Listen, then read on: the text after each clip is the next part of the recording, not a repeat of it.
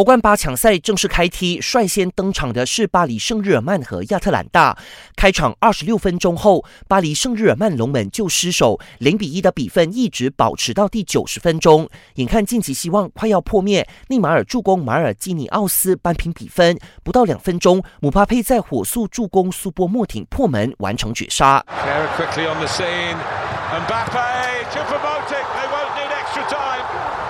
It's one of the great Champions League turnarounds for Thomas Tuchel for Paris Saint-Germain。最终，巴黎圣日耳曼完成了不可思议的逆转，二比一战胜亚特兰大，时隔二十五年第一次杀入欧冠半决赛。